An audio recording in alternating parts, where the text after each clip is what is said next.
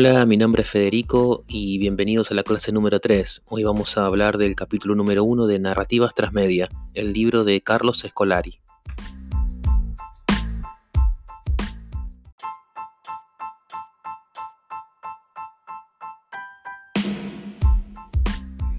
Bien, como planteamos al comienzo, hoy vamos a hablar de narrativas transmedia, que es en realidad vamos a hablar del capítulo número 1 y vamos a hablar del capítulo en donde Carlos Escolari aborda eh, la cuestión de las narrativas transmedia referidas al mundo del periodismo.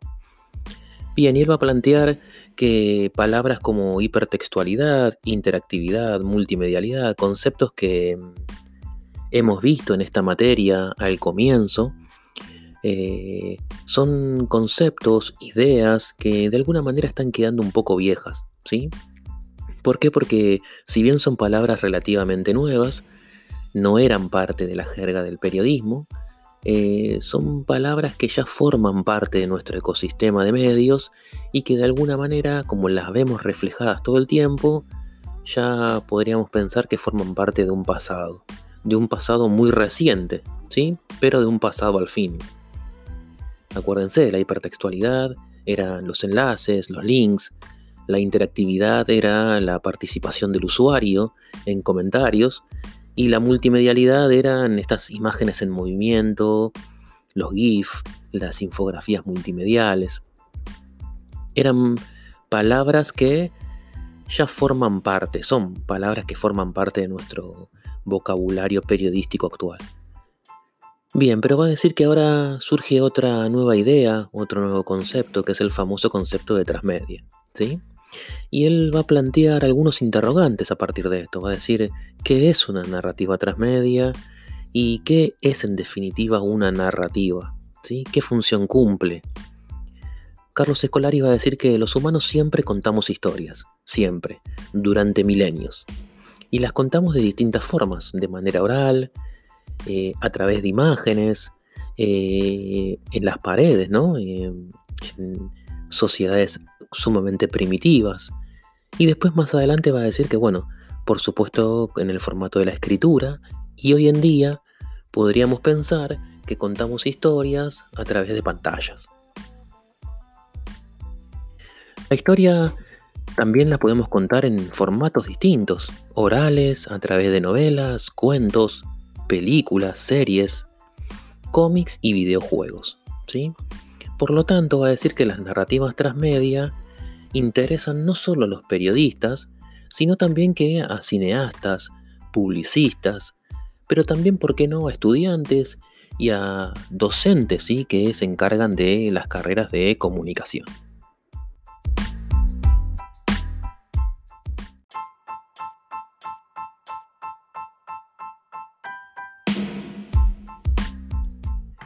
Las narrativas transmedia para Carlos Escolari son una forma narrativa que se expande a través de diferentes sistemas de significación. ¿sí?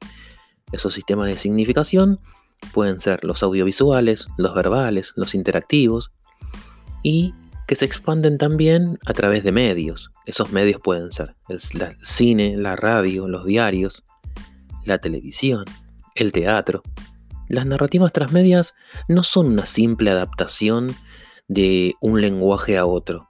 No es contar la misma historia en distintas plataformas, sino, lo que va a decir Carlos Escolari, es buscar de alguna manera las lógicas de cada plataforma. Lo importante que tenemos que tener en cuenta a la hora de pensar en narrativas transmedia es que cada medio puede ser el periodismo, la literatura, el cine, los cómics y que cada medio, de esos que acabo de mencionar, deben hacerle un nuevo aporte a ese mundo narrativo del que estamos hablando. Podemos decir que cada medio o plataforma debe generar un universo puramente autónomo, que pueda permitir el consumo autónomo de ese contenido original. O sea, podemos ver una película o una serie y después jugar al videojuego, ¿sí? Que retoma esa, ese mundo narrativo, pero sin tener que haber visto, por ejemplo, la película o haber leído el libro. El producto se debe entender por sí solo. Vuelvo a repetir esta idea que es importante. Las narrativas transmedia deben ser autónomas. Por ejemplo, si yo tengo un videojuego sobre Harry Potter, ese videojuego el usuario lo debe entender por sí solo. No es necesario que el jugador de ese videojuego, el usuario, tenga que remontarse al libro o a la película para entender ese videojuego. Ahí radica una de las características fundamentales de la narrativa transmedia. Cada universo en donde se cuenta una historia debe ser autónomo por sí solo. Se debe entender sin tener que remontarse a su contenido original. La idea de las narrativas transmedia, entonces, es una estrategia que va mucho más allá y desarrolla un nuevo mundo narrativo que abarca diferentes medios y diferentes lenguajes.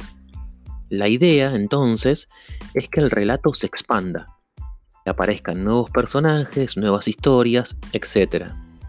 Un ejemplo puede ser El Señor de los Anillos, Matrix, Breaking Bad. Por ejemplo, son obras que arrancan siendo un libro, pero después que terminan transformándose en una película, en spin-off, en videojuegos, en series, libros y demás, demás cosas. Podemos pensar también en videojuegos. ¿Sí? Pero todos esos elementos que se van creando a partir de uno original tienen independencia entre sí. Uno puede consumir un videojuego sobre Matrix y sigue entendiendo la historia. Esa es una característica de las narrativas transmedia. Al mismo tiempo, podemos pensar que existe la idea de prosumidores, dice Scolari, y esto es muy interesante, que vamos a desarrollar en el siguiente capítulo.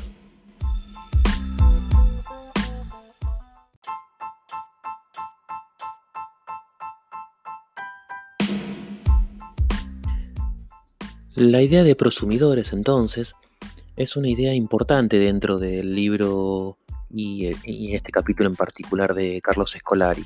Y es un concepto que ustedes también lo habrán visto en autores como Ramonet, en Pablo Mancini. Y lo que va a decir entonces Carlos Escolari con respecto a esto es que, es que los prosumidores del siglo XXI son activos militantes de las narrativas que les apasionan. Entonces, va a decir que eh, Carlos Escolari, perdón, va a afirmar que la gente, los usuarios, se apropian de los personajes, ¿sí? de estos mundos ficcionales, y crean mundos nuevos a partir de estos personajes. Esta es otra característica de las nuevas narrativas, ¿sí? Lo que va a decir entonces es que transmedia va a ser una especie de sinónimo de interacción. A los usuarios no les importa el autor, de un libro o el director de una película, les importa el contenido y quieren tener participación sobre ese contenido. Quieren crear nuevos mundos a partir de esos contenidos. Narrativas a partir de esos personajes. Transmedia es historia a través de medios. Básicamente es lo que hacemos nosotros. ¿sí? Y esto es importante.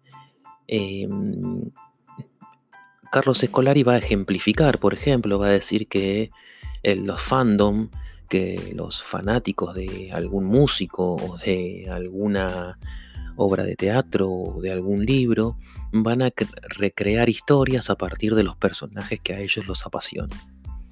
Va a dar algunos ejemplos y va a dar el ejemplo de Harry Potter, en donde muchos fanáticos de la historia se apropiaron de algunos personajes y a partir de internet y redes sociales fueron creando nuevos mundos, nuevos personajes y nuevos escenarios.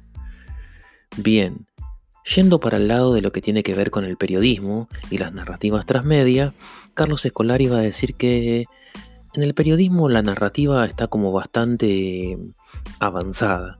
Acuérdense, él va a citar casos como el de Truman Capote, el de Rodolfo Walsh, el de Guy Talese, periodistas que de alguna manera practicaban el periodismo narrativo. La idea de narrativa en este caso va a estar muy presente y va a decir que es un buen punto de partida para el periodismo ya tener esta base que de alguna manera estos periodistas iniciaron en su momento. Em, pero, ¿qué va a decir? Va a decir algo que es sumamente importante. Y va a decir que esa idea de narrativa era una mirada monomediática. ¿Por qué? Porque solo sucedía en el diario de papel, en un papel impreso. Por eso dice que es monomediática. Se da solo en el papel. Sin embargo, Scolari dice igualmente que esto es una buena partida como para poder desarrollar las narrativas transmedia en el periodismo. Pensemos lo siguiente. ¿El periodismo cumple con estos dos puntos de las narrativas transmedia? Primer punto. La historia se cuenta en diferentes formatos y versiones. Segundo punto. El prosumidor construye también la noticia en el texto del mundo informativo. Claro que sí. Estas dos cuestiones propias de las narrativas transmedia hoy en día están pasando en el periodismo. ¿Cómo nos enteramos que murió Ricardo Barreda? ¿O cómo nos enteramos que murió Sergio Denis? Por un tuit. Y en las conferencias de Alberto Fernández con respecto a la cuarentena, ¿cuál es la noticia ahí? ¿Hasta qué día se extiende la cuarentena? Siempre que vemos, empezamos a ver la conferencia de prensa de Alberto Fernández, ya sabemos cuál es la noticia. ¿Por qué? Porque el relato se expande. Ya nos lo contó una red social, un tweet, un usuario. Podríamos decir que ahí tenemos una narrativa transmedia. ¿Por qué? Porque incluso el usuario contribuyó a construir la información.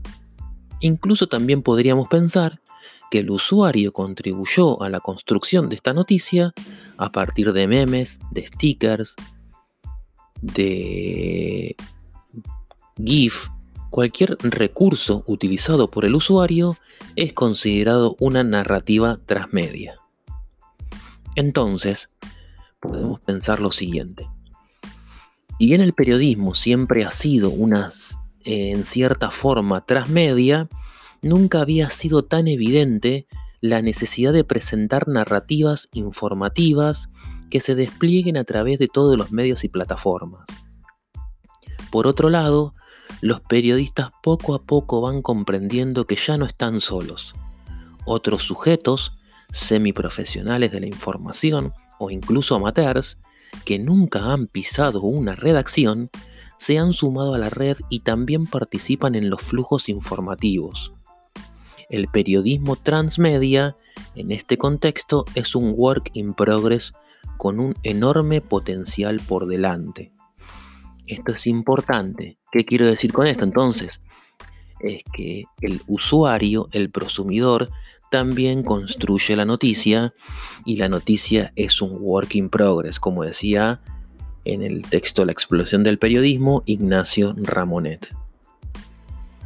Y para cerrar, un concepto que agrega también eh, Carlos Escolari es la idea de news gaming, ¿sí? los juegos, los videojuegos basados en noticias, que es, un concepto que fue introducido hace algunos años por un investigador que se llama Gonzalo Frasca, que hace referencia a las producciones lúdicas inspiradas en las viñetas políticas, en noticias que tienen que ver con la actualidad. Eh, podemos pensar en algunos ejemplos. Bueno, algunos ejemplos de estos pueden ser el Grande T, este juego virtual en donde uno construye un equipo de fútbol y a partir de las calificaciones que les da el diario Clarín a los jugadores, uno tiene un puntaje y puede ganar cierto dinero, etcétera, etcétera, etcétera es un buen ejemplo de news gaming, estos juegos que se basan en noticias. ¿Qué serían estos news gaming? Narrativas transmedia, ¿sí? Que están relacionadas justamente con la información, con el periodismo y demás. Eso sería este primer capítulo de las narrativas transmedia.